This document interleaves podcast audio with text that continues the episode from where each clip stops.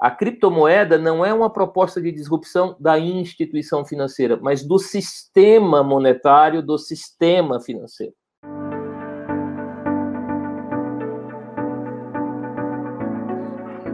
Fala pessoal, aqui é Felipe Pires. E aqui é Vinícius Frias. Está começando mais um Alter Talks, o podcast sobre o mundo cripto. Para entender mais sobre as últimas notícias e opiniões de pessoas relevantes nos mercados financeiro e cripto, aqui é o lugar. Não é mesmo, Vini? É isso aí, Felipe. Bora lá?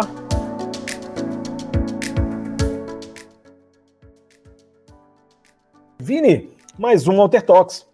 E hoje, eu, eu particularmente acho esse tema né, incrível, porque ele não só é atual, como ele gera tanta, né, é tanto, é tanto misticismo por trás desse tema. Né? O tema de hoje, então, é relação da criptomoeda e os bancos centrais. Vamos embora, Vini? Vamos nessa? Cara, eu estou muito curioso porque esse é um assunto paradoxal, né, para a maioria dos bitcoiners, porque se você ressuscitar o white paper, né, assim, o Bitcoin meio que nasceu para ser um contraponto, né, um quase que um contraponto ao que os bancos centrais na época fizeram, né, em 2008. Mas, mas vamos ver como esse assunto se desenrola, porque eu acho que tem muita sinergia. Cara, e para desenvolver o assunto tem que ter um especialista. Né? E hoje a estrela do dia é o nosso amigo, nosso caríssimo amigo Fábio Lacerda. Querido, Fábio Lacerda Carneiro, seja muito bem-vindo ao Walter Talks. Queria que você falasse um pouquinho sobre você e já deixo logo a primeira pergunta também. Como é que você enveredou pela inovação e sobre os impactos da inovação no sistema financeiro? Conta pra gente. Legal.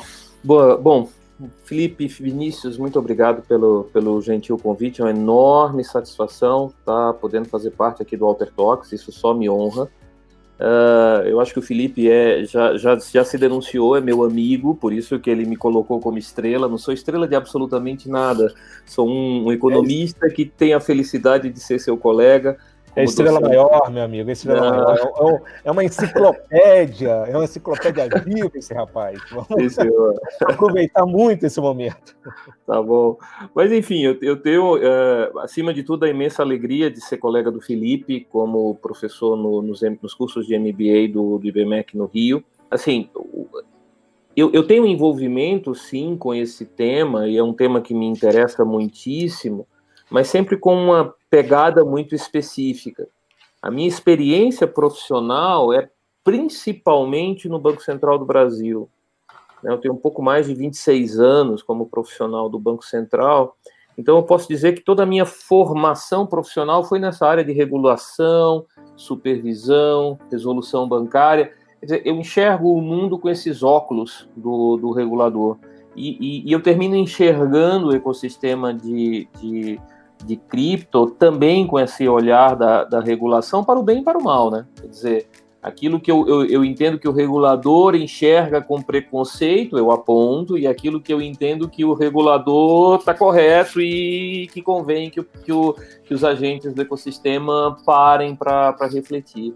É, como é que eu cheguei né, a me interessar por esse tema? Em 2016, o Banco Central ele criou um grupo de trabalho interdepartamental que era focado em tentar identificar, é, enfim, os impactos desse ecossistema de fintechs, né, o impacto das inovações tecnológicas tanto no sistema financeiro quanto no sistema de pagamentos. Então era fundamentalmente um grupo exploratório, né? Quer dizer, ninguém ninguém sabia de nada e a gente começou a a estudar o assunto, a dialogar com pessoas do mercado, convidar pessoas do mercado, eh, startuppers, advogados, consultores, enfim, gente dos mais, dos mais variados backgrounds vindo conversar conosco. E esse grupo foi uma, uma belíssima semente, eu diria, dentro do Banco Central, plantou uma belíssima semente. A partir daqueles debates, na sequência, vieram a, a regulação de, de, fintechs de crédito, veio a regulação de, de cibersegurança, né? enfim, foi um, um, um grupo que deu frutos, eu diria.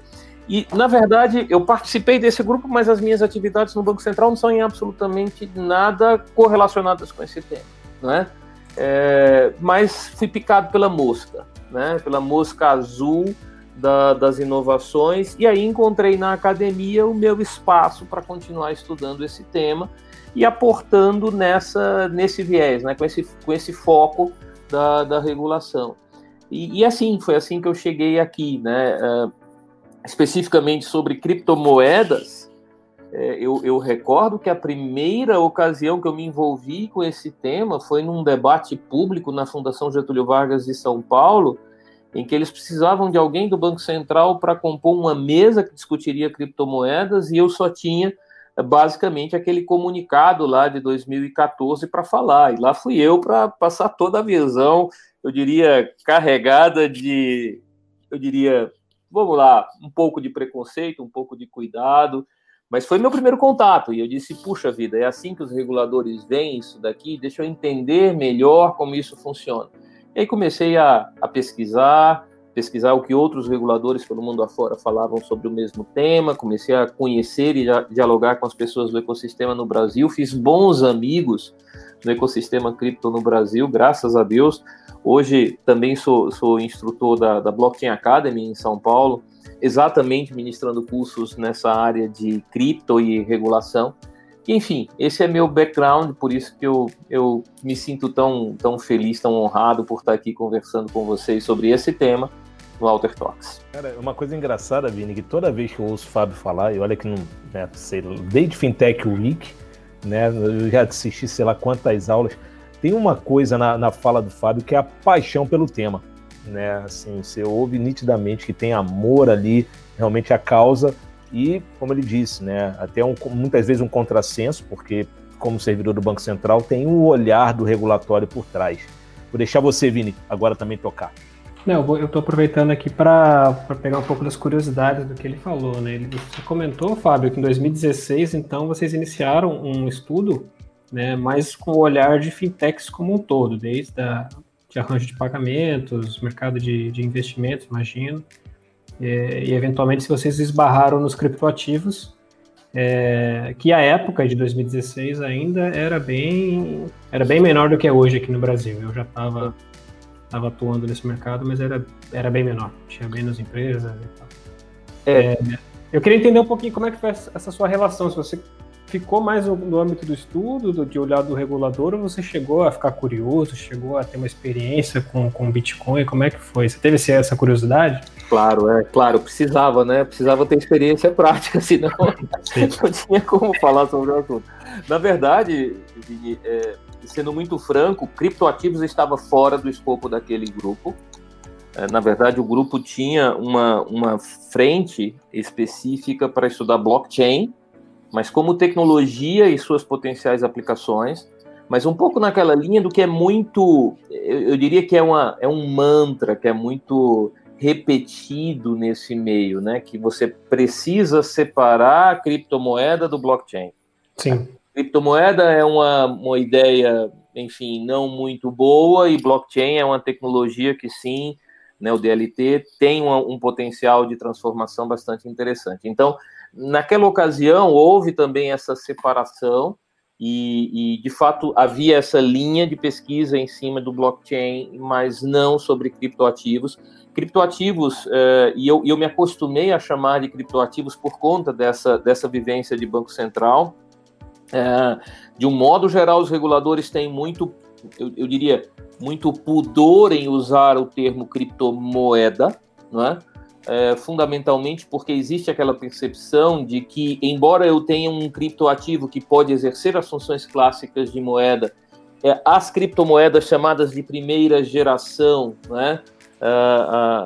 Enfim, esse, esse conceito de criptomoeda de primeira geração foi cunhado, ou pelo menos eu ouvi a primeira vez de uma diretora do, do Federal Reserve americano, né, que ela se referia fundamentalmente a, a, a Bitcoin e todas as, as que vieram na sequência, e as de segunda geração, as stablecoins, mais especificamente as global stablecoins, àquela época ainda denominando Libra, né, chamando Libra como global stablecoin.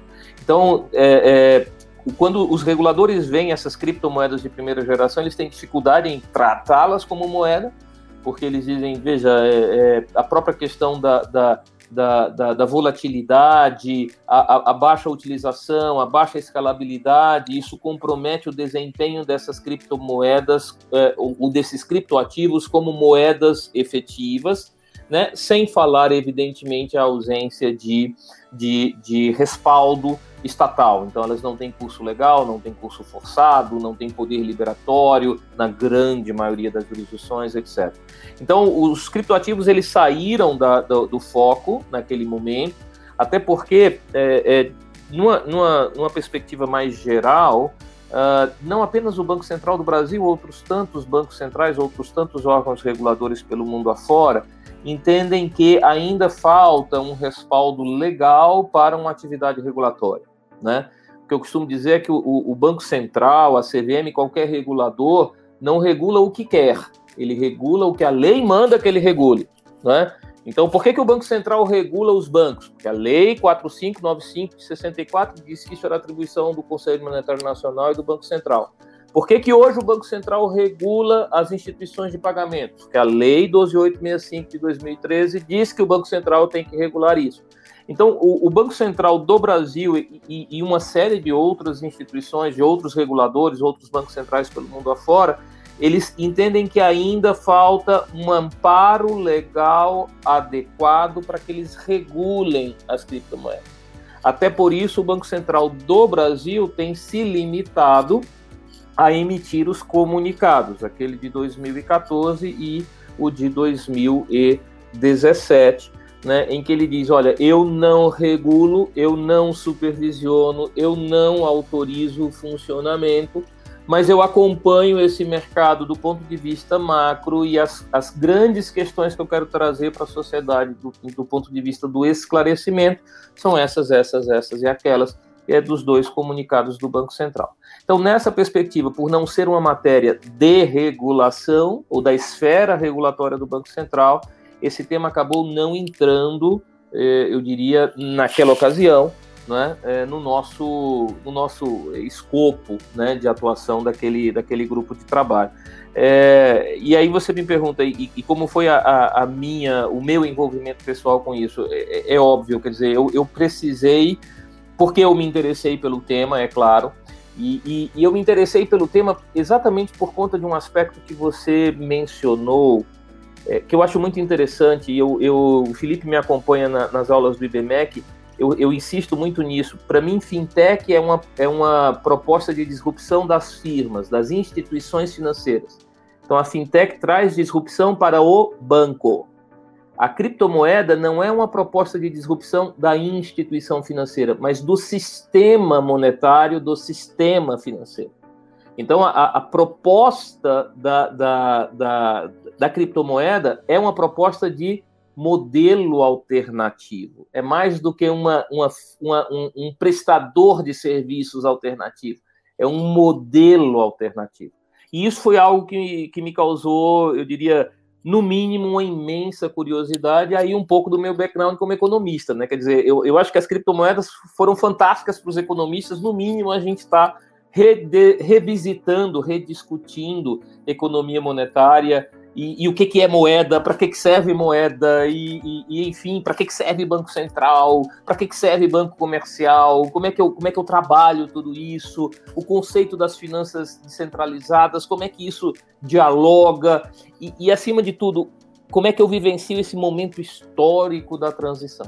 Então, quer dizer, tudo isso, toda essa proposta de modelo alternativo, me causou uma imensa curiosidade intelectual e eu, é claro, quer dizer, eu não posso ficar só no conceito, só lendo o que as pessoas escrevem sobre o assunto. Aí sim eu precisei montar minha carteirinha de Bitcoin, saber o que, que era efetivamente, lidar com o exchange, o que, que é efetivamente, é, é, contratar uma, uma, uma um, um, serviço de storage numa, numa wallet, etc. Que wallet escolher, enfim. É, aí eu comecei a entrar um pouco mais no, no, no operacional disso, obviamente, obviamente, como um, um leigo, né, minimamente educado, não espe especificamente como um especialista como, como você.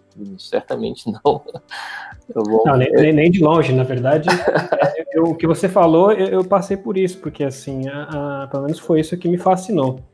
A questão do, do, do Bitcoin, né, das criptomoedas, ela, ela realmente questiona é, e eu não estou não, não julgando méritos se está certo ou está errado, mas ela questiona o sistema, né? como o sistema funciona e, estava funcionando na época que ele foi lançado ali entre 2008 e 2009, né? Então ele questionava muito dessas coisas de, do, do poder do Banco Central, da injeção monetária, do conceito de inflação, pautas que, que agora em 2020 na pandemia voltaram com força, né? Então, inclusive, então assim a gente está sempre aprendendo, porque acho que muitos economistas eles olham para o Bitcoin no primeiro momento e falam, cara, isso é super volátil, é, ninguém usa isso para comprar nada, então não presta. É, eu lembro do, do Fernando Urich fazendo uma análise desse tipo de, de ótica, e ele, na verdade, ele era combativo a essa ótica, então ele falava. Ele, não está exatamente errada essa análise, mas não é. Ele tem. Ele, ele realmente é volátil e ele realmente ninguém usa como unidade de conta, mas ele tem outras características que são muito interessantes, né, de moeda privada, a questão da distribuição, né, e eu acho que isso deve deixar né, o pessoal do Banco Central, não diria de cabelo em pé, porque acho que não é esse o termo, mas realmente numa posição de, caramba, aquele negócio é bem esquisito, né, tem essa... essa... É, eu, eu, eu diria assim, a, a questão é que não apenas o, vamos lá, o, o Bitcoin, né? Vamos colocar o Bitcoin como o começo de tudo, né? A gênese. É, ele não apenas questionou, mas ele apresentou uma proposta alternativa, não é? E, e, e, qual foi o grande ponto, não é? Não deixou o Banco Central de cabelo em pé. Não deixou nenhum Banco Central no mundo de cabelo em pé por um motivo muito simples, porque isso ainda é, do ponto de vista macro, muito pequeno. Né? Você vai ver o, os comunicados do Banco Central e pode pegar todos os comunicados de todos os bancos centrais que emitiram comunicado nos últimos anos, e são muitos, são muitos. Você vai encontrar muitos comunicados emitidos por Banco Central que são, ah, em alguns momentos, traduções daquilo que a gente já fez também, quer dizer, os nossos comunicados do, do, do Banco Central do Brasil eles são muito coerentes com o que os outros reguladores pelo mundo afora vêm falando. E algo de comum nesses comunicados todos é dizer, olha, é assim, assim, assim, assado, e fecha dizendo, isso ainda não é ameaça à estabilidade financeira. Quer dizer, os volumes transacionados, o, o grau de penetração ainda é muito baixo. E é por isso que os reguladores começaram a ver isso com um pouco de preconceito. Eles olha, se isso não é uma moeda realmente útil num sistema de pagamentos alternativo, né, porque acima de tudo, é, é, quando você pega, por exemplo, a, a, a Diem, né, a, a ex-Libra, né, ou a Finality, que é a Utility Settlement Coin, né, que é uma outra stablecoin né, de, um, de um consórcio de bancos, é, eles se, eles se apresentam não como criptomoedas, eles se apresentam como sistemas de pagamento. Então, acima de tudo, você está falando, o Bitcoin ele não é apenas uma moeda, ele é um sistema de pagamentos alternativo. Pagamento entendido como a transferência de valor entre duas pessoas. Né? Então, quando os reguladores olhavam as criptomoedas como sistemas de pagamentos, eles diziam, cara, não vai rolar, esse troço é muito pequeno, isso não, não, não, não, não fecha o ciclo econômico. Você, eu, eu sempre cito o caso de banca de jornal aqui na Avenida Paulista, em São Paulo, que aceita bitcoins. Eu digo, o cara aceita bitcoin, mas vamos lá, não é unidade de conta. Ele aceita bitcoin e converte em real, porque ele tem que pagar imposto, tem que pagar aluguel, tem que pagar fornecedor, tem que pagar funcionário, tudo em reais. Entende? Então os reguladores olhavam e diziam: lamento, isso não pegou.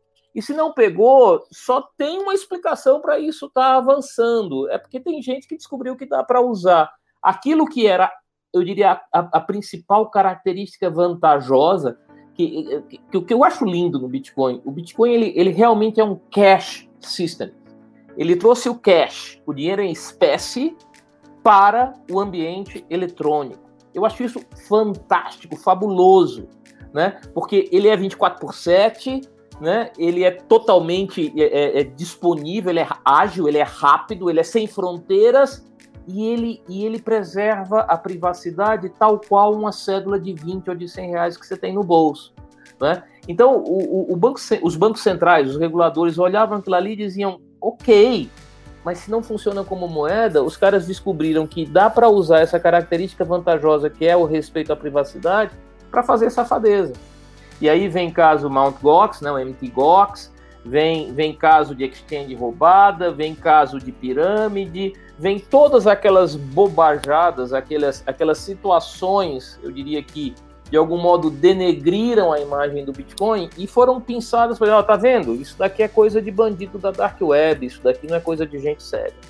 E criou-se um certo preconceito, né? Se não tem relevância de sistêmica, só pode estar sendo usado para ilícitos.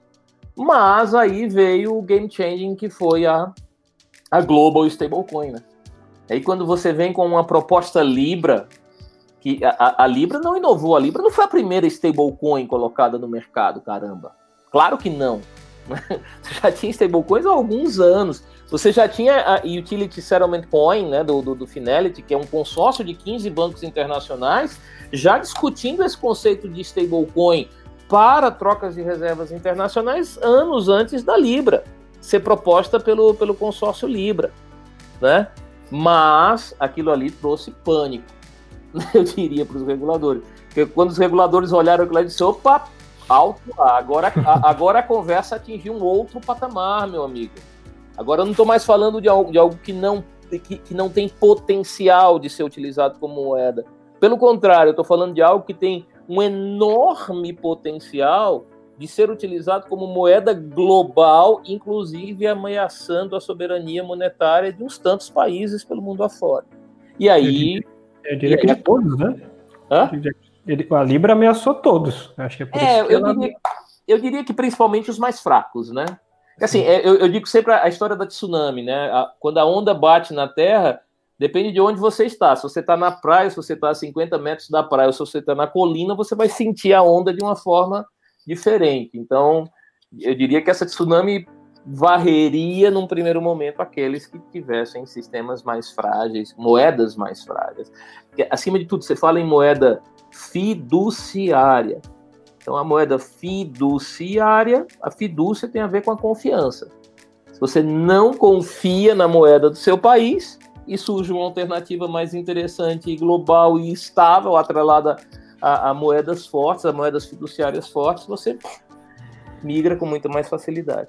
Então, esse é um pouco da, da, da, história. Quer dizer, os reguladores eles foram mudando a percepção sobre as criptomoedas, na verdade, pensando o Bitcoin.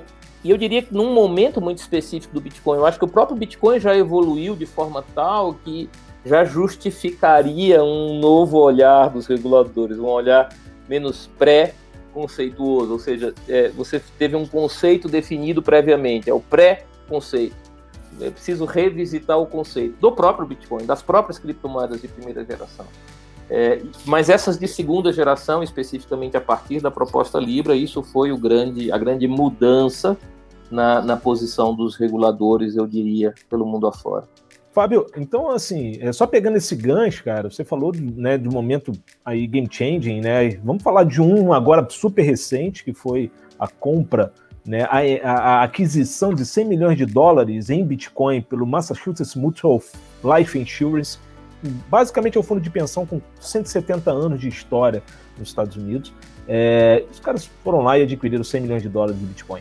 A gente olha daqui, 100 milhões de dólares é um, né, um valor relevante, mas para eles isso significa algo em torno de 0,5%, né, é 0,05%, aliás, 0,05% do capital social do fundo. Quer dizer, é um, ainda é uma proporção muito pequena. Mas a questão talvez não esteja no volume, mas sim na atitude.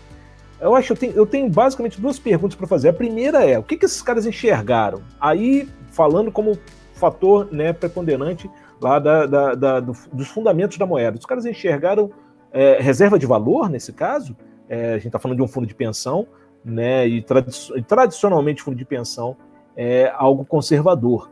Né? Então, essa é a primeira pergunta. E a segunda, eu pego aqui um estudo do JP Morgan sobre essa ação de, de, de, e que fala o seguinte: olha, se fundos de pensão e seguradoras nos Estados Unidos, na zona do euro, no Reino, no Reino Unido e no Japão alocassem 1% dos seus ativos em Bitcoin, isso resultaria em uma demanda adicional de 600 bilhões de dólares. Só para a gente ter uma referência, atualmente há cerca de 356 bilhões de dólares em Bitcoin em valor de mercado. Então, assim, quase que dobraria em termos de, de, de valor se os fundos dessas grandes nações, dessas grandes economias, alocassem 1% de seu patrimônio é, em Bitcoin. Bom, então a primeira pergunta é: o que, que os caras enxergaram? E a segunda, qual é o impacto né, dessa notícia? Qual é o impacto né, de um fundo desse tamanho, um fundo de 235 bilhões de dólares aí de patrimônio, né, começar a enxergar Bitcoin como uma possibilidade de investimento? É, eu acho que você traz uma questão fantástica, Felipe. É, e acho, acho, que a gente tem algumas lições aí, alguns, alguns pontos de reflexão. Eu acho que a primeira lição é o Bitcoin, é, enfim, é adolescente em termos de idade, mas já está caminhando para sua maturidade. O que, que isso quer dizer? Quer dizer que o Bitcoin hoje já é visto com outros olhos e ele muito gradualmente começa a entrar no na mainstream, né? Então esse é um ponto, né? Eu acho que esse é um ponto. É, de fato, o Bitcoin hoje já não é aquele Bitcoin de 2014 lá da, da, da Mt. Gox, né? Já não é mais o Bitcoin lá da, da, da Silk Road, né? É, é, é, um, é, um outro, é um outro tipo de ativo que já é visto com outros olhos pela mainstream. Esse é um primeiro ponto. O segundo ponto, eu, eu, gostei muito que você tenha trazido o termo reserva de valor, porque isso é uma coisa que eu, eu discuto muito. Eu digo, gente, é, o Bitcoin nasceu para ser meio de pagamento, né? Nasceu para ser meio de pagamento. É, quando você começa a vender o Bitcoin, vender entre aspas, né, vender o conceito do Bitcoin como um ativo de investimento especulativo, você no final das contas está trazendo para o ecossistema um monte de gente que está muito mais suscetível a ser vítima, por exemplo, de pirâmides financeiras, de esquema Ponzi, etc. Eu acho que mais do que vender a ideia do Bitcoin como um ativo de investimento, é interessante sim apresentá-lo como reserva de valor. E aí, um fundo de pensão investindo nesse ativo, fundo de, de pensão que tem essa, essa visão de longo prazo, investindo nesse tipo de ativo, isso traz muito essa ideia de que, de fato, ele enxerga aquele ativo como uma reserva de valor. Quer dizer, é, é, eu acho interessante, eu, eu, costumo brincar dizendo que nós somos um país em que a imprensa dava cobertura à variação do dólar comparando com a poupança. Então dizer, olha, o dólar foi um investimento melhor do que a poupança. Gente, assim, ok, ok, é investimento, pode ser investimento. É, mas vamos lá, para o cidadão, não estou investindo em dólar. A, a, a, moeda fiduciária forte é uma reserva de valor. Eu não estou aqui buscando, eu não estou aqui buscando ganhos especulativos com isso, entende? E, e, e eu, eu, eu, percebo isso, tá? Quer dizer, o, o, Bitcoin ainda é muito, entre aspas, vendido como investimento e investimento especulativo, investimento de alto risco, exatamente por conta do histórico de volatilidade, mas aos poucos ele começa a ser percebido como aquilo que na essência ele sempre se pretendeu, que é uma moeda alternativa e se é moeda alternativa, sim, ela pode ser utilizada como unidade de conta, certamente será utilizada como meio de troca, porque ele nasceu para ser um meio de pagamento, um instrumento de pagamento, como a cédula é um instrumento de pagamento, e ele é reserva de valor, ele também pode cumprir essa função de reserva de valor, né? E, enfim, eu acho que o, o futuro reserva, eu, eu acho que uma, algumas boas mudanças nas percepções e na, e nos posicionamentos em relação a essas criptomoedas. Eu sou bastante otimista em relação a isso. É, e, e, fato é que assim casa perfeitamente com uma curva aí de desvalorização ou pelo menos de previsão de desvalorização do dólar, seja pela injeção absurda de liquidez, né, que a economia a economia mundial vem exigindo, né, diante do cenário complexo que é a pandemia, né, seja realmente por um, um, um possível governo até mais dovish ainda, é, baseado nas indicações já elencadas pelo Biden, né? Então, um possível governo, novo governo mais dovish, mais expansionista, mais drive no, né, no, no, na teoria econômica expansionista, que possivelmente irá né,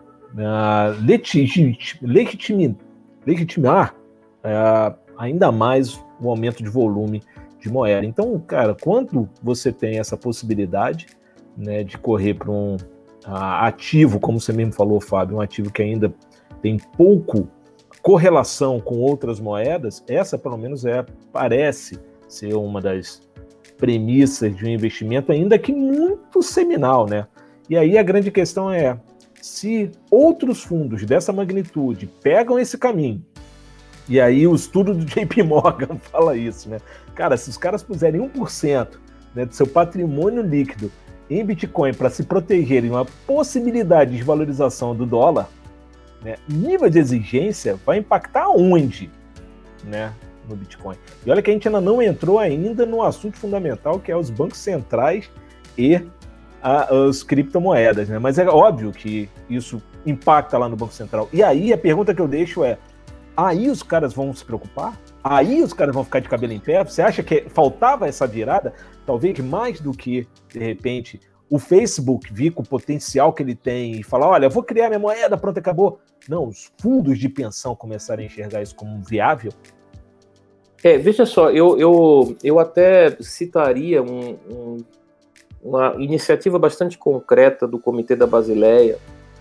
No final do ano passado, eles colocaram em consulta pública um documento com princípios gerais de regulação prudencial de exposições de bancos em criptoativos. Então, e isso independeu, obviamente, de Libra. Né? Então, basicamente, qual era a lógica? Né? O que, que é a regulação prudencial do Comitê da Basileia? Ele te exige a alocação de capital próprio compatível com o risco que você assumiu nas suas exposições ativas. Então, basicamente, o que, que o Comitê da Basileia estava dizendo nesse, nesse paper, nesse documento para consulta pública de dezembro do ano passado? Ele dizia: olha, os bancos pelo mundo afora estão come começando a montar posições, ainda muito pequenas, mas já estão começando a montar posições em criptoativos. Da mesma forma que eu tenho uma ponderação de risco associada a crédito, associada a títulos privados, etc., etc., eu também quero discutir uma série de exigências de capital e de procedimentos de gestão de riscos associado a essas exposições em criptoativos. Veja que isso não era uma regulação da criptomoeda. Isso é uma regulação dos agentes regulados, que já são regulados, nas suas exposições a criptomoedas e no seu relacionamento com os Virtual Asset Service Providers. Quer dizer, porque eu, eu preciso gerenciar risco reputacional, eu preciso gerenciar é, é, risco de, de, de, de, contágio por qualquer natureza, enfim, é, risco legal. É, e isso foi uma, uma iniciativa interessante, né? porque, de certo modo, ele termina sinalizando essa percepção dos reguladores de que já é perceptível, já é sensível essa migração do Bitcoin, das criptomoedas para o mainstream. Né? Quer dizer, as entidades tradicionais, os incumbentes, as entidades reguladas já começam a ter exposições. São pequenas, mas já começam a ter. E por isso já começa a despertar uma ação de regulação desses agentes, não especificamente das criptomoedas ou dos prestadores de serviços, né, dos Virtual Asset Service Providers. Acho que é isso. Eu, eu, nós, nós da Blockchain Academy até mandamos uma contribuição nessa consulta pública do Comitê da Basileia lá em, em dezembro do ano passado. É, encaminhamos agora em, em março. É um documento interessante que tem algumas é, alguns insights interessantes é, e também algumas evidências explícitas de preconceito regulatório contra os, cripto, os criptoativos, mais especificamente contra o Bitcoin. Eu acho bem, bem curioso o texto. Eu queria fazer uma pergunta, Fábio, porque eu percebi aqui dentro do que você comentou até o momento, é que você, dentro da sua ótica, você diferencia bem né, os criptoativos né, como o Bitcoin e essas de primeira geração, como você pontuou, é, de uns que têm um potencial de escala maior, que, é o caso da, da, da Libra, né, que, que, que, foi o que o Facebook estava propondo. Mas, é, então, focando na parte da Libra, é, existem outras stablecoins né, de menor porte ou talvez de menor potencial, pelo menos de, de, de atingir. Mas, por exemplo, a, a dominante hoje é o Tether, que ele é emitida pela Bitfinex, e eu posso falar um número que talvez não esteja 100% correto agora, mas o último número que eu tenho na cabeça, eles tinha mais de 10 bilhões é, de dólares em, em, tokens emitidos. O que talvez numa ordem seja para o mercado de cripto ele é bem significativo, esse, tanto que ele está lá no top 5 de, de, mar, é, de capitalização de mercado, né? Mas é, assim, você não vê as pessoas na rua usando Tether, então ele não tem o mesmo potencial do, do Facebook que, que pela base de usuários, né, 2 bilhões de pessoas no mundo, era muito maior. Você, a minha pergunta é, você acha que os bancos centrais eles também fazem essa diferenciação? Ah, existem as stablecoins é, que são, vamos dizer, mais especulativas ou são usadas para fins de liquidação específicas, mas eles não competem comigo. Talvez é, é isso a ótica do, do banqueiro central? Eu achei excelente tua, tua pergunta e, e, assim, é claramente sim a resposta, tá? Claramente sim. Eu vou dar um, alguns passinhos atrás aqui. É, com a crise financeira de 2008, a crise global, uh, houve um movimento muito interessante de mudança na governança financeira internacional. Né? Então, os líderes do G20 meio que assumiram a liderança dessa governança do sistema financeiro a nível global. Mas só que os líderes do G20 são líderes políticos, né? E, e nesse caso eles precisavam de um braço técnico para assessorá-los. Qual foi o braço técnico? Eles pegaram um, um, um organismo que já existia lá na Basileia, na Suíça, o rebatizaram para Financial Stability Board, né, com esse mandato de acompanhar as questões relevantes para a estabilidade financeira a nível global. Por que, que eu fiz esse, essa apresentação do Financial Stability Board? Porque muito recentemente eu agora não vou me lembrar exatamente em que mês foi editada a versão final do documento, mas foi já agora no segundo semestre de 2020. O Financial Stability Board lançou um documento muitíssimo interessante com princípios de alto nível para a regulação das chamadas dos arranjos de global stablecoin e das empresas que instituem os arranjos de global stablecoin. Então, fundamentalmente, os reguladores eles já fizeram essa diferenciação entre as criptomoedas de primeira geração, as stablecoins, e diferente das, das, das stablecoins, esse conceito de global stablecoin. Como é que eles definem a global stablecoin? É exatamente essa stablecoin que tem um potencial de atingir muito rapidamente uma é, penetração a nível global. Você falou com muita propriedade, quer dizer, o, o que, que mais assombrou na Libra? Essa basezinha de 2 bilhões e 400 milhões, quase 2 bilhões e meio de usuários que o Facebook tem pelo mundo todo. A proposta hoje da criptomoeda daquele consórcio, que agora foi rebatizada para Diem, né? Ela é uma proposta diferente daquela que foi apresentada em junho de 2019 em junho de 2019, a ideia era exatamente de uma global stablecoin, uma moeda, uma criptomoeda única que funcionaria no mundo todo e que teria seu valor estabilizado por estar amarrada a uma cesta de ativos de primeira linha, fundamentalmente moedas fiduciárias de países de primeira linha, não é? Aquela ideia foi assombrosa, cara. Aquela ideia foi assombrosa. Você vê a reação dos bancos centrais, a reação dos políticos, a reação é, é, dos reguladores pelo mundo afora à Libra, a proposta da Libra, você não encontra precedentes. Eles não reagiram da mesma forma quando o, o consórcio de 15 bancos começou a discutir a, a, a Utility eh, Settlement Coin, né, USC, do, do, do Finality, é, eles não reagiram da mesma forma quando as outras stablecoins foram colocadas no mercado, não reagiram ao Tether, né, é, que, que, cresceu e cresceu bem, não reagiram. A reação à Libra foi assustadora. E uma reação tão forte que obrigou a Libra, de fato, a mudar a sua proposta. Né? Hoje, quando você. Aquela, aquela, aquele white paper original de meados do ano passado, ele foi alterado agora em abril desse ano, né, lá na, na, na, no consórcio Libra. E hoje, quando você acessa, quando você acessa o white paper, o white paper ainda não mudou, mas já tem um disclaimer logo no início dizendo: olha, esse white paper é o último, o nome mudou para Diem, e o que está nesse white paper poderá ser alterado em função das demandas dos reguladores. E o que, que eles fizeram naquele white paper de abril de, de 2020? Eles deixaram muito claro: calma, calma, calma, o meu objetivo aqui não é competir com as moedas fiduciárias, eu quero só ser uma moeda complementar. Eles tiveram a preocupação de trazer isso para o white paper. Ok, vamos combinar que pode falar que não adianta.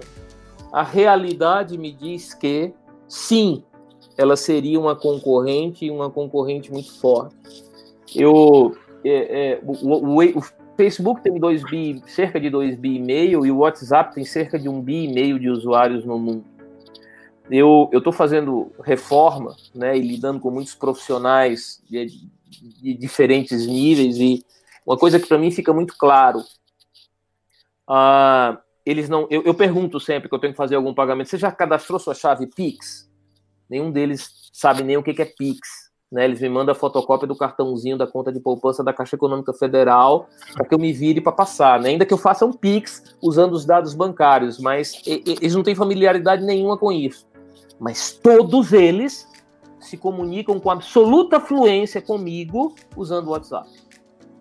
O que que isso para mim indica? Indica que de fato essas tecnologias, na verdade não as tecnologias mas as soluções que efetivamente já estão no cotidiano das pessoas, seja em rede social, seja em e-commerce, seja do que, enfim, do, do, do, do ramo que for, aquilo que já está no cotidiano das pessoas é uma plataforma interessantíssima para promover inclusão financeira. Sem falar que aquela proposta da Libra, que é o resgate da proposta original do Bitcoin, que é permitir o fluxo internacional de recursos de forma mais ágil e mais barata, portanto mais eficiente, cara, aquilo ali tem tudo para acontecer. E, e, e, acima de tudo, o, o, o que que esse, essa proposta da Global Stablecoin ela trouxe para os reguladores?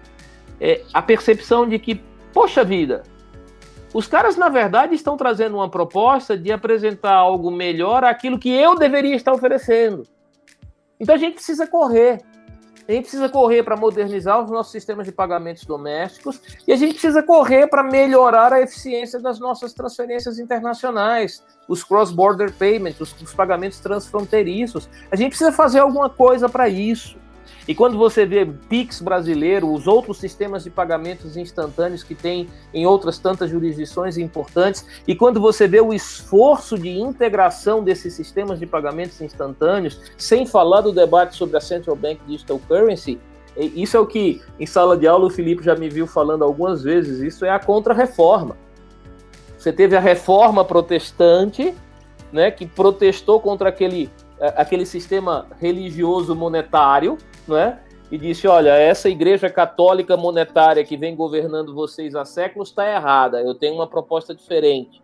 E ao mesmo tempo você tem a contra-reforma, que é essa igreja católica monetária dizendo alto lá, eu não preciso ser varrido do mapa, eu posso me reinventar e te apresentar algo tão bom, na verdade, melhor do que aquilo que vocês apresentaram.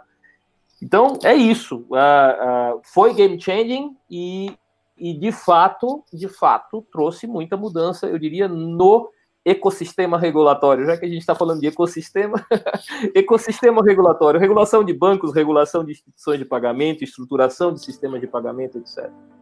Eu vou te falar que essa situação, é um complemento, parece uma situação, é, escutando é, esses, esses pontos, de é aquela, se você correr o bicho pega, né? Se você ficar o bicho morde, porque de um lado você tem os bancos centrais, que, que é, com, com o atual sistema, é, vamos dizer que, que exatamente a Libra conseguisse ser implementada é, do jeito inicial que eles estavam propondo, de realmente ser um negócio global, transfere ali via WhatsApp, simples e com valor estável, né, seja em dólar ou naquela cesta de, de, de moedas que eles estavam propondo. Então aquilo tinha, na verdade o que a gente estava fazendo é transferir o poder dos bancos centrais, dos vários, na mão do Facebook. Ou seja, então, no, no primeiro momento, o que, que, eu imagino, né? Assim, talvez a história se repita. Ele ia. Ele, ah, beleza, eu tenho a cesta aqui de moedas, daqui a três anos ele não tem cesta nenhuma. Tá simplesmente emitindo moeda, porque o negócio virou, viralizou. Né? Agora é o novo padrão monetário do mundo. Então, é, é, eu não sei se, se, se passar esse poder para a mão de uma empresa única, privada, é inteligente, Mas eu também não acho que, ter, ter, aí é a minha opinião, né, de ter também o poder que os bancos centrais têm também seja o melhor jeito. Então, é, é exatamente o que eu falei, se você correr o bicho pega, se você ficar o bicho morre. Se você é o cliente, né, o usuário final, o cara ali que está lá na obra e quer receber um dinheiro, como você comentou. É, eu, eu, eu te confesso o seguinte: quando eu coloco o poder na mão de empresas privadas, eu, se elas abusarem, eu tenho como recorrer ao poder do Estado. Quando eu coloco todo o poder na mão do Estado, se o Estado se corromper, eu não tenho a quem apelar. Eu tenho que ir ao Papa, né? E o Papa dificilmente me ajuda nessas questões, né? Então, quem já foi vítima de arbitrariedades do Estado em qualquer circunstância, sabe do que eu estou falando. Né? Nossa história conta, né? História é, não tão distante, né? não é tão distante, não, não, não tão distante mesmo, né? Hum. Não tão distante mesmo. Então, por exemplo, muitas vezes as pessoas falam, ah, e, e, eu, eu falo isso com muita insistência, eu sou muito chato com relação a isso. Me incomoda essa. Eh, vamos lá. É, ter meus dados de pagamento nas mãos do Facebook, na grande massa de dados do Facebook, tornaria o, o, o poder deles, né? Eu, eu gosto muito daquele conceito do, do capitalismo de dados, o data capitalism, né? Em que ele diz que, que a, a utilização, a mercantilização dos nossos dados, ele não ela, o, é o texto da Sarah West, é, a mercantilização dos nossos dados traz uma redistribuição assimétrica de poder em benefício daqueles que têm acesso e capacidade de tratar os dados, né? Eu acho fantástico esse conceito do data capitalism, do capitalismo de dados, que tem acesso e capacidade.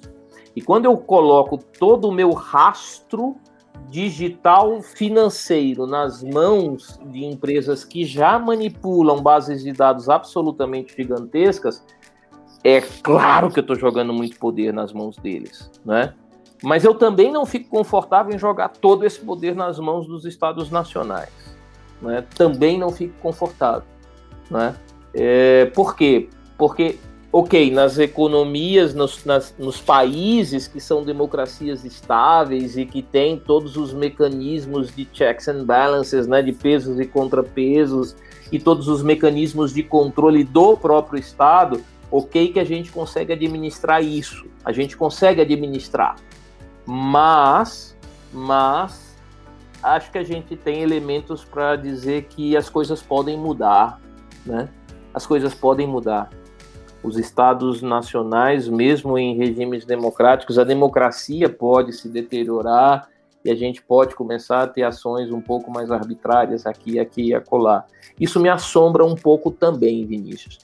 E, e, e de certo modo, eu acho que a trajetória da, da Libra mostra um pouco isso. Quer dizer, quando você enxerga o que é a proposta hoje do DIN, né, que é o novo nome da Libra, a partir agora de dezembro de 2020, você vê claramente o ajuste às posições dos reguladores. E eu acho isso ótimo.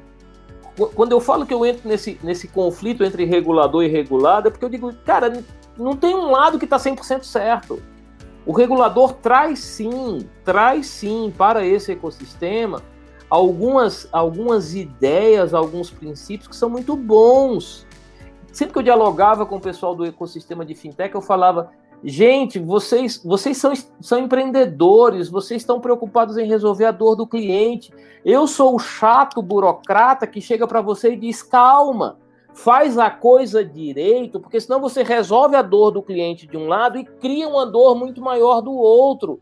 Porque você envolve o cliente em atividade ilícita, porque você não consegue proteger adequadamente os dados do cliente, porque você deixa uh, o, o, o, patrimônio do cliente ser roubado num, num, num entende? Ou porque você efetivamente não tem controles internos adequados e, e, e, e termina colocando em risco o, o, o, patrimônio do cliente, ao invés de exclusivamente resolver a dor. Então, quando o regulador ele, entra, ele entra com toda uma, uma carga de organização, de controle, de salvaguardas, para que todos sejam protegidos e o benefício de hoje não se transforme num, num prejuízo ou numa dor de cabeça amanhã. É, e, e, de certo modo, a trajetória da Libra é exatamente isso: é se ajustar àquilo que o regulador diz. vai jogar o meu jogo no meu campo, segue as minhas regras e todos seremos felizes. E fica por isso mesmo. Desculpa, Felipe, eu te interrompi. Não, não, não. É, só, só complementando o que você acabou de falar, né? É, é, é aquele, aquele problema do curto prazismo, né? Ok, eu resolvo hoje, mas eu também acabo com o mercado amanhã. Né? Então, o papel do regulador, desse regulador consciente, é, inclusive a gente pode entrar nessa seara né, de hoje ter a possibilidade de colocar esses projetos dentro de uma estrutura mais flexível, né, com uma legislação mais flexível ou com demandas espe né, específicas mais flexíveis, que é o caso do sandbox, seja do Banco Central, seja do sandbox da CVM, né, é eu já acredito numa quebra de paradigma gigante por parte do, do regulador brasileiro. Aí eu estou trazendo para cá né? É, e aí, engraçado que tem um dado, cara, que, que eu pesquei também, a gente pesquisando, né, acabou encontrando, a Suécia está assumindo um papel de protagonismo muito interessante, porque a pandemia acabou ah, acelerando ah, o desuso né, do dinheiro em espécie nas transações no país, né, as transações dentro do país Suécia. E aí parece que hoje menos de 10% das transações que ocorrem na Suécia, transações financeiras que ocorrem na Suécia, é, são em dinheiro em cash, são em dinheiro espécie. É, é, e lá eles já estão buscando uma forma de tangibilizar isso tudo que a gente está falando, aí já falando como Banco Central, o Banco Central sueco parece que já tem né, uma regulação própria para constituição da, da sua e-krone, né, da sua é, coroa digital, né, coroa sueca digital. E é, e é engraçado porque quando eu, você compara com os dados do Messir do Banco Central, a mesma pandemia aumentou em praticamente 50% o volume de dinheiro espécie na economia. Né? Então, assim, eu estou só comparando, né? A, a pandemia gerou uma redução quântica né, lá da, das transações de dinheiro espécie na Suécia, e aí isso faz com que o governo tenha né, talvez um approach mais facilitado a já digitalizar por completo a introdução, talvez, de, de uma coroa sueca digital, é, enquanto no Brasil a mesma pandemia, na verdade, forçou, de certa forma, o Banco Central a aumentar né, o volume em papel moeda em quase 50% de 2019 para cá. Tá? Para ser mais preciso, 47% se, eu, se a gente medir é, novembro. Né? Isso dados do Banco Central.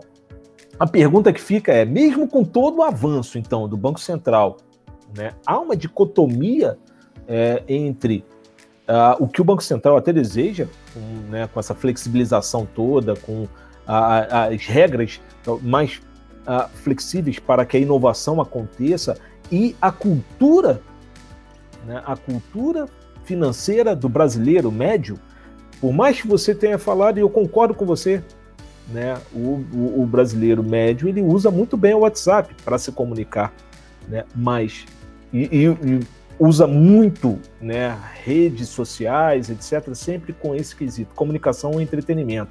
Mas transações financeiras faz parte já do vocabulário ou é uma grande barreira ainda também para o Banco Central brasileiro? É, vamos lá, eu, tem, tem alguns aspectos a comentar nessa sua, nessa sua contribuição. A primeira delas é que em todo esse, esse debate sobre a eletronização dos meios de pagamentos, né, e aí a criptomoeda entra nesse contexto, não apenas a criptomoeda, também os modelos baseados em, em registro, registros centrais, né, quer dizer, o account-based, né, é o sistema de pagamentos instantâneos, o PIX do Banco Central, ele é uma alternativa à criptomoeda. Vamos lá, o PIX é uma alternativa à Libra. Né? Quando, quando, o Pix pegar, porque ele vai pegar, ele vai entrar na rotina do brasileiro, é, ele vai ser uma, uma, uma, utilização de, uma, de, uma, de um meio de pagamento eletrônico que efetivamente substitui o dinheiro em espécie.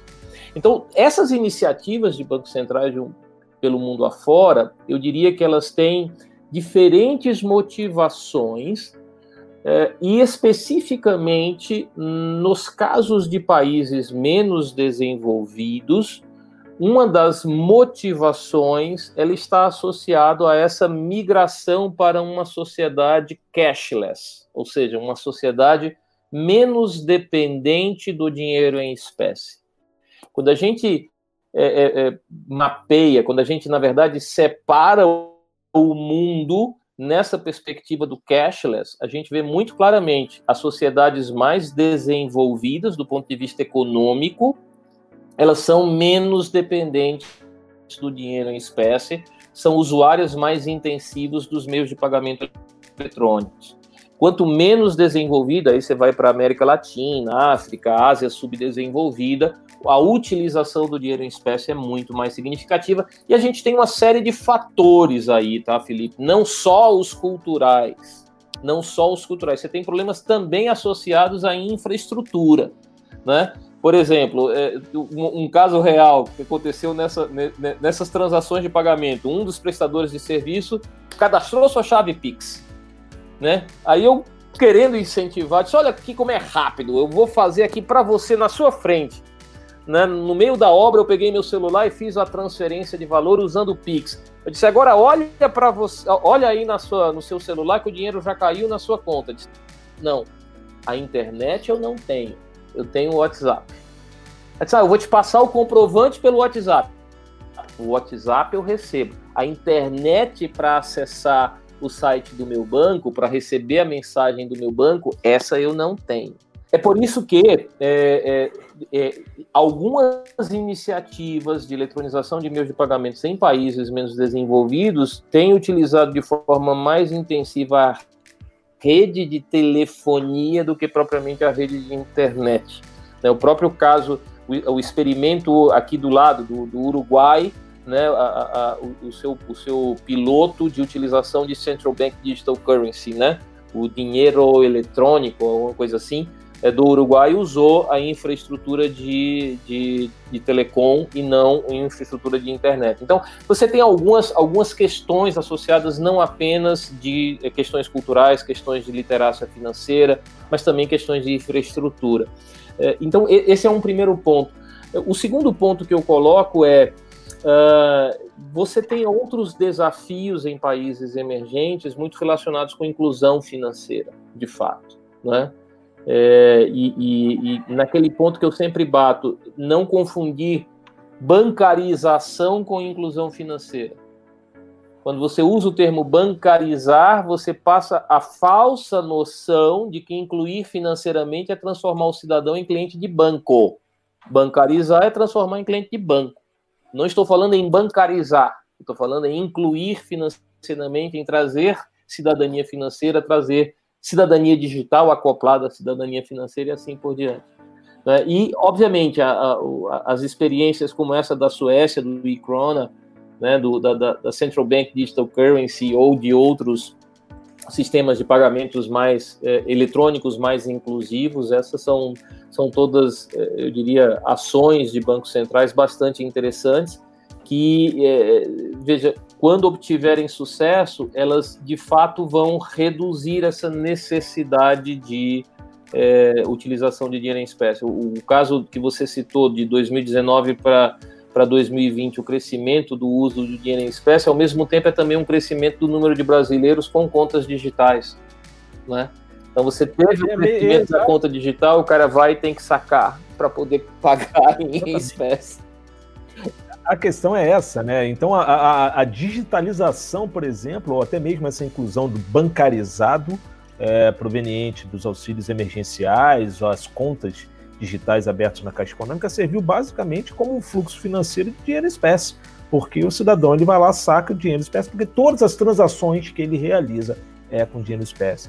Né? Então, na verdade, abriu foi mais um canal, mas é um começo né? E a gente só não vê a coisa andando. E eu concordo plenamente com o que você disse. Você tem ainda uma defasagem muito grande, um custo altíssimo para manutenção de planos de telefonia celular.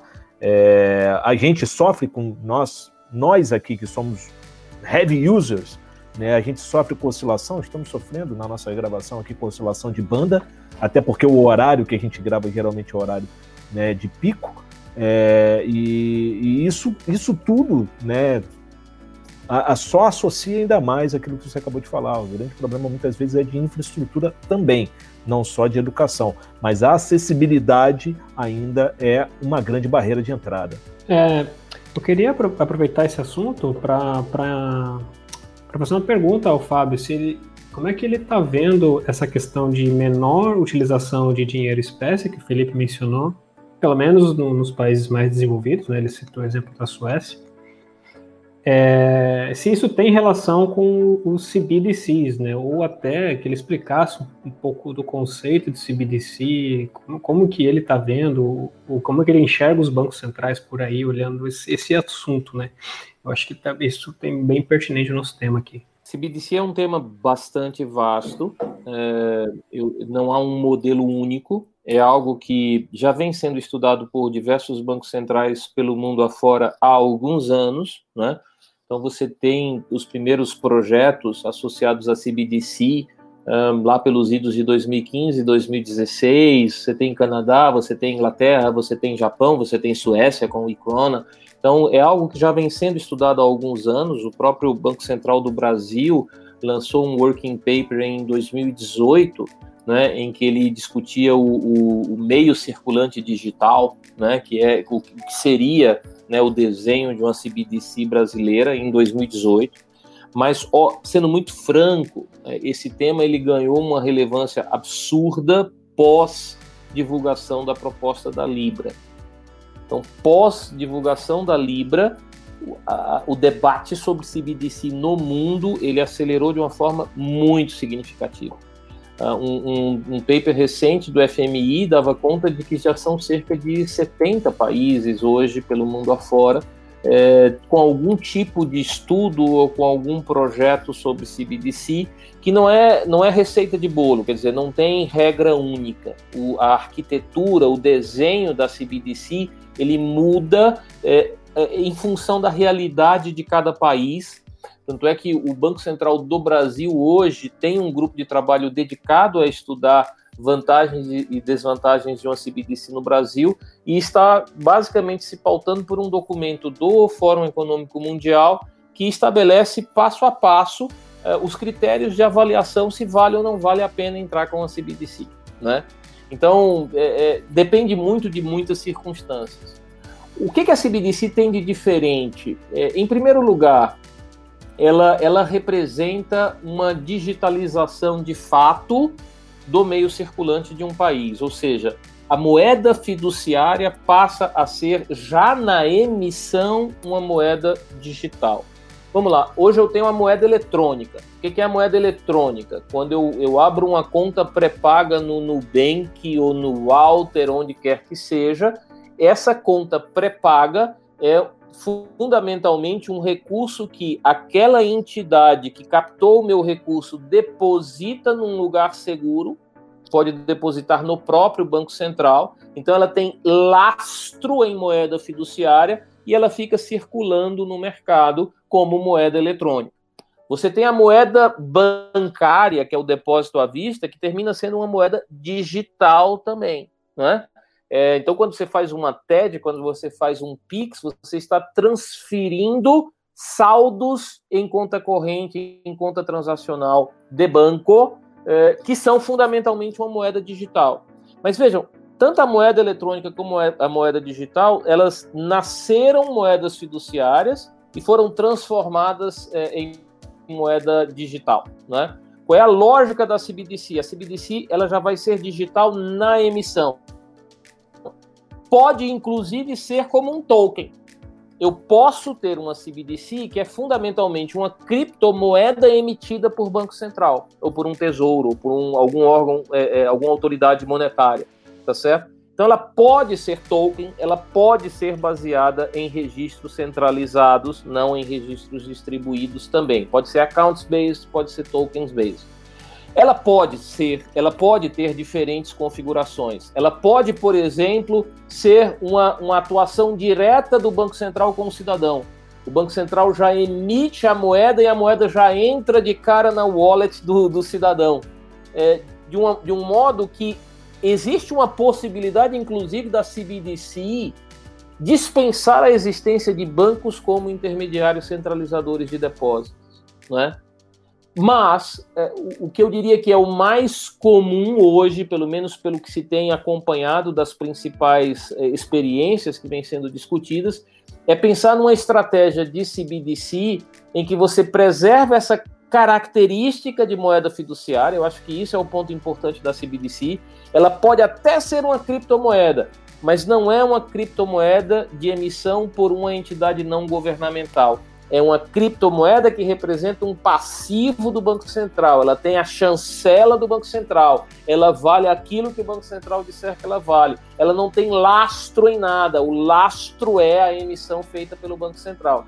Então, ela, ela, ela, ela preserva essa característica e ela pode ser, sim, feita dessa maneira que prescinde da, da, da utilização de intermediários é, financeiros, mas também pode preservar o sistema tal qual ele é, que é o conceito da CBDC em duas camadas ou em múltiplas camadas. Um exemplo como o da CBDC chinesa, né, a DCEP, né, Digital Currency Electronic uh, Digital Currency ou Digital Cash, eu já não me lembro, Electronic Payment, né? Que é o, o yuan digital, né? Então, o que, que é a CBDC chinesa? Ela preserva esse sistema de duas camadas, em que o banco central se relaciona com os bancos, da mesma forma como é hoje, e os bancos fazem a distribuição para os seus clientes. É, é, é um pouco de você mudar as coisas, mantendo tudo na essência como sempre foi, né? Muda permanecendo como sempre esteve. É, e isso é o que é, eu diria que talvez seja o modelo que mais se aplicaria a economias maiores e mais complexas, como a chinesa, como Europa, como o próprio caso brasileiro. Quer dizer, quando o, o Banco Central divulgou esse, esse working paper de 2018, ele chega a apresentar exatamente essa configuração, né? Assim, olha, o Banco Central não vai se relacionar diretamente com os clientes, ele vai se relacionar com os bancos e os bancos vão se relacionar com os clientes da mesma forma que acontece hoje, não tem mudança estrutural no sistema financeiro. Bom, então as CBDCs basicamente elas têm essa característica de ser moeda digital emitida pelo Banco Central, pode inclusive ser uma criptomoeda, e elas têm, eu diria, duas finalidades, ou, ou perseguem dois grandes objetivos. O primeiro deles é de aumentar a eficiência do sistema de pagamentos doméstico, né? E aí como é que eu consigo aumentar a eficiência do sistema de pagamentos doméstico? Basicamente trazendo algo que tem a cara do Bitcoin, que é 24 por 7, pagamento instantâneo, né? quer dizer, é 100% disponível, 24 por 7, 365 dias no ano, é, é pagamento instantâneo, preserva a, a, a privacidade. Muito bem, só que quando você olha e confronta com o Pix, por exemplo, é mais ou menos a mesma coisa. Quer dizer, o benefício, é, o benefício que a CBDC pode trazer em termos de eficiência dos sistemas de pagamentos domésticos, se você confrontar ponto por ponto, vantagem por vantagem, com aquilo que um sistema de pagamentos instantâneos oferece, você não vai perceber grande diferença assim. Hoje, qual pode ser a grande diferença no futuro? O futuro ele tende a trazer sim uma economia cada vez mais tokenizada. A tokenização da economia e mais especificamente a tokenização dos ativos financeiros off-chain, ela pode sim fazer com que uma CBDC tokenizada passe a fazer mais sentido. Ora, se eu tenho ativos financeiros, se eu tenho valores mobiliários tokenizados, a liquidação dessas transações utilizando uma moeda fiduciária também tokenizada pode trazer mais eficiência a esse sistema de pagamentos. Muito bem, se eu falo isso do ponto de vista doméstico, que hoje ela não faz muito, vamos lá, talvez ela não traga grande benefício em comparação com o sistema de pagamentos instantâneos, mas pode vir a ser muito diferente, muito mais vantajosa à medida que evolua a tokenização da economia. Isso do ponto de vista doméstico, quando eu transporto para o campo é, é, internacional, e aí eu estou falando das transações transfronteiriças, o cross-border, aí a coisa muda de figura. Quando eu penso de novo na USC, a Utility Settlement Coin, do Finality, né, é, ela é fundamentalmente uma proposta de uma global stablecoin, ou, ou, ou pelo menos de uma stablecoin localizada, para essa finalidade específica de liquidação de transações financeiras cross-border. E aí vem a, a questão da potencial utilização da CBDC emitida por um banco central também como uma moeda de reserva internacional, também como uma moeda é, transfronteiriça. E eu me lembro que foi no final do ano passado, o Belfer Center né, é, da, da, Kennedy School, da Escola de Governo de Harvard, fez uma, um exercício de simulação de crise interessantíssimo, em que eles chamavam antigos é, ocupantes de cargos estratégicos no governo norte-americano para discutir um cenário de crise que era exatamente a China, já com a sua CBDC desenvolvida, com franca utilização naquela região é, asiática, onde ele exerce um controle mais intenso, e utilizando essa CBDC, ou essa CBDC, CBDC sendo utilizada pela Coreia do Norte para financiar ações terroristas. Então, o, o, a CBDC chinesa entrou numa discussão da escola de governo, um cenário de crise da escola de governo de Harvard nos Estados Unidos, associada a questões de geopolítica, né, que é exatamente essa outra dimensão da CBDC, que é, uh, de fato, essa utilização das, das moedas eletrônicas, perdão, das moedas digitais emitidas por bancos centrais na liquidação de transações é, entre países. É, e aí vem a questão, mas é a única solução? Talvez também não, é, porque hoje você já começa a ver conexão de sistemas de pagamentos instantâneos, está acontecendo agora Suécia e, e, e União Europeia, é, e, e, o nosso próprio Pix, as pessoas do Banco Central já têm divulgado isso, o nosso próprio Pix já foi estruturado de uma forma tal que vai permitir no futuro a conexão com os sistemas de pagamento instantâneos da Europa e vai viabilizar transações instantâneas também no cross-border, também no transfronteiriço. É, enfim, a CBDC ela pode ser, pode trazer maior eficiência para as transações transfronteiriças, mas também não necessariamente, eu diria, não necessariamente e, e, e hoje tá, está muito associado a essa questão também geopolítica. Eu estou muito feliz com o papo. É, só para encerrar, Vini, você tem mais alguma que você quer, queira colocar, que você acha para a gente dar aquele fechamento aqui? Não, talvez a que está mais quente na minha cabeça está relacionada ao último assunto que ele introduziu, né? Quando ele citou a tarifa do DOC de, de 11 reais de alguma instituição financeira. É, eu acho que vai muito em linha do que o, o, ministro, né, o Paulo Guedes, falava lá no início, né, que assim, até no início da pandemia ele comentou sobre isso algumas vezes, de que tinha crédito, mas o crédito não chega no, no empresário, porque está atolado no banco. É, eu percebo, aí jogando um pouco para o campo talvez político, mas para perguntar realmente como é que vocês estão vendo essa situação, eu não, talvez não tenha tanto a ver com criptomoedas, mas é, eu percebo que o Banco Central está muito é, engajado em, pro, em, prover iniciativas aí que permitam as fintechs a trabalharem melhor, a, a alcançar né, lugares que os grandes bancos não, não têm interesse ou não, não são rentáveis para eles. Né? Então eu percebo essa gestão aí atual do, do, Banco Central, mas já tem algum tempo, não é dessa gestão política, já vem de algum tempo que o Banco Central está bastante engajado. O próprio modelo de negócios aqui do Walter Bank né, tem a ver com a, com a regra lá que você citou da instituição de pagamentos. Só foi viabilizada a partir da criação dela em 2013. Então, eu acho que isso é muito louvável, porque o Banco Central ele, ele permite a inovação ali, ele até dá as regras, mas ele não, não lima, fala, ah, cara, você não tem que ter essa, essa grande estrutura, você pode ir testando e tal, e dar algumas regras para permitir a inovação. É, como é que vocês estão vendo isso? Aí eu pergunto para os dois, vocês acham que isso vai se manter? Assim, em algum momento a gente vai ter uma menos bancos no sentido mais pulverizado, o crédito, o dinheiro vai chegar na mão da pessoa, ela vai poder saber que tem o Pix de graça? É, a minha percepção é que sim, eu, uh, de fato você tem razão, essa era uma agenda que já estava né, abraçada pelo Banco Central há algum tempo, mas é, eu diria que foi muito reforçada nessa gestão do, do presidente Roberto Campos, mais especialmente trazendo o, o, diretor João Manuel Pinho de Mello, né, é, que é, formou aí na PUC do, do Rio também, e, e, hoje era, era professor aqui do, do, da FGV, do INSPER, aqui em São Paulo. E, enfim, a agenda pró-competitiva, ela assumiu uma importância muito grande no Banco Central do Brasil nos últimos anos.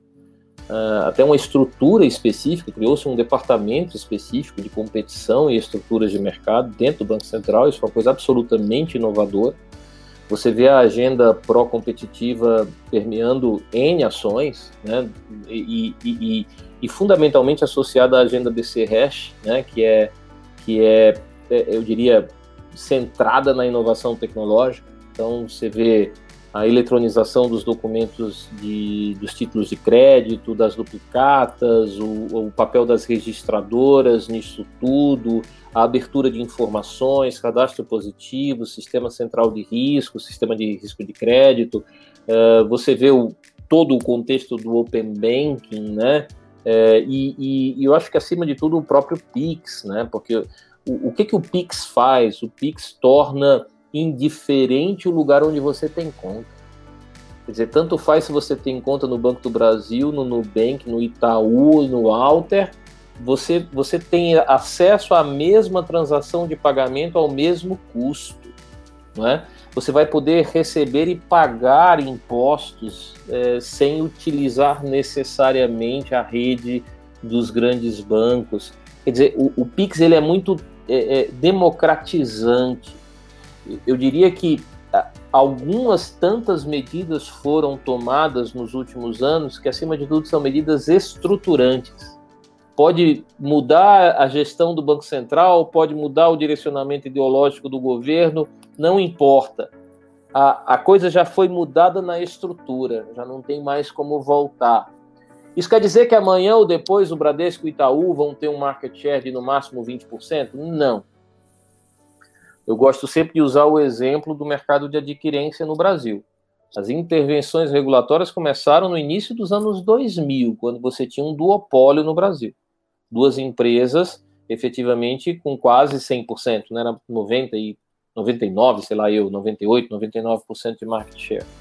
É, hoje você tem um mercado muito mais competitivo. Você tem Stone, você tem PagSeguro, você tem outras tantas adquirentes importantes no mercado.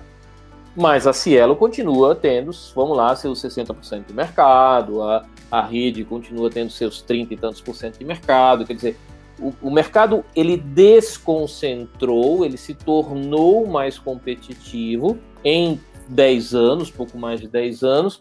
Isso não significa que ele ficou uma concorrência perfeita, né? Quer dizer, é, é isso que eu imagino para o sistema bancário, é assim que eu visualizo o sistema bancário ao longo dos próximos anos. Quer dizer, as mudanças estruturais que estão sendo feitas agora, em termos de regulação, é, regulação de base, de, de, de, digitalização de documentos, de registro eletrônico de documentos, etc., de acesso a bases de dados, de PIX, de Open Banking, de sandbox regulatório.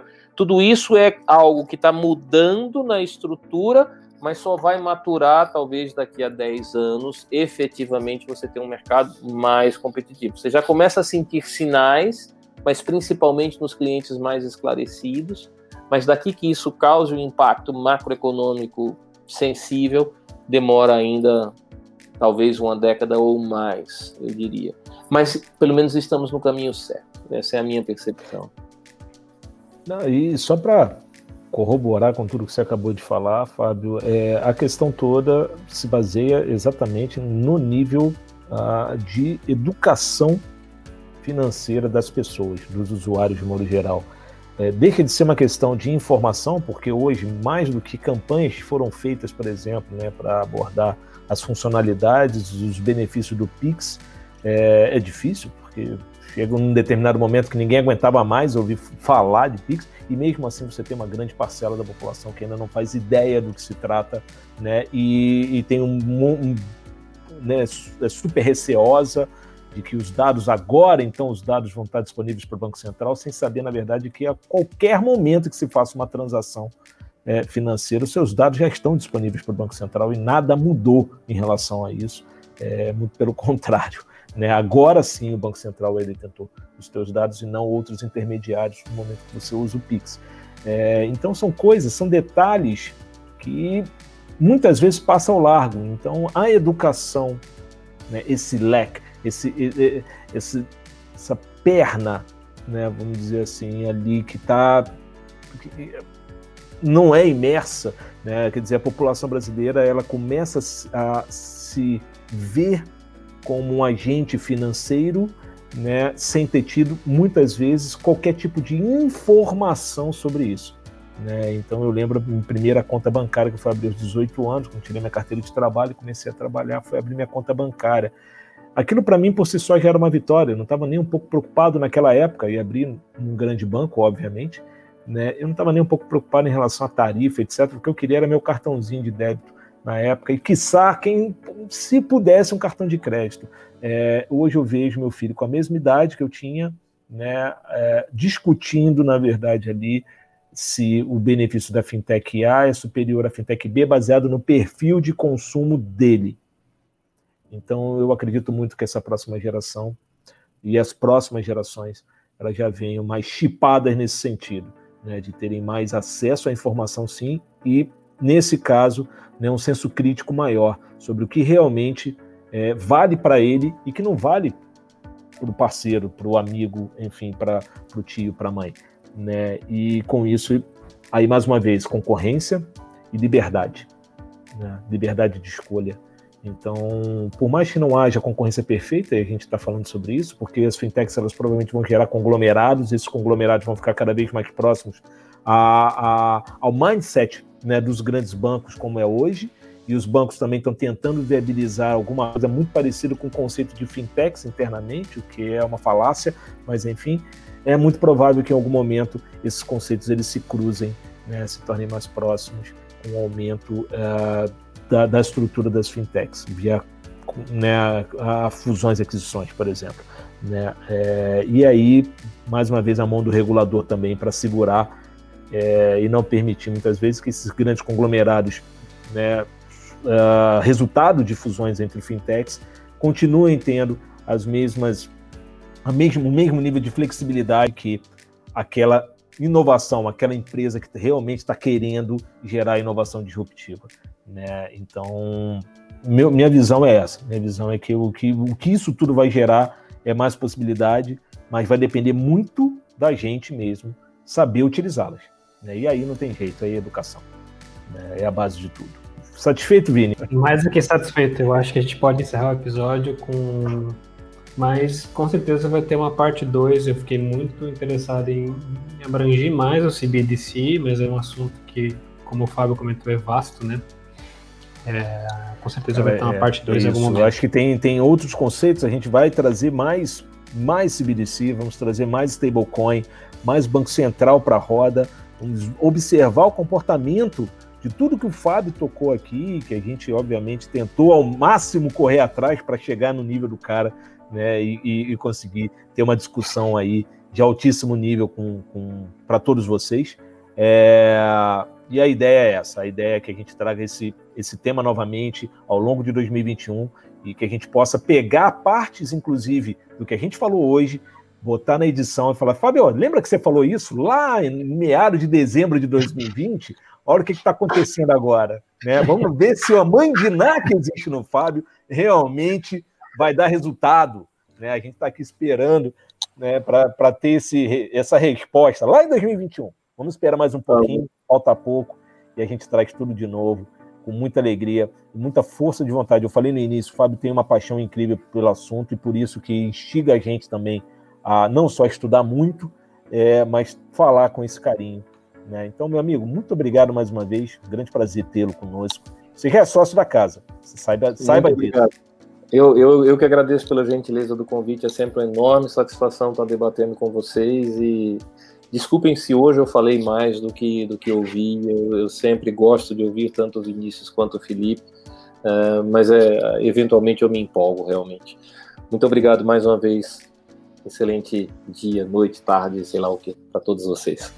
O Walter Talks é isso. O Walter Talks, na verdade, ele traz figuras importantíssimas do mercado e hoje é você. Então, na verdade, nós estávamos aqui para te ouvir. Então, foi perfeito. Muito obrigado mais uma vez.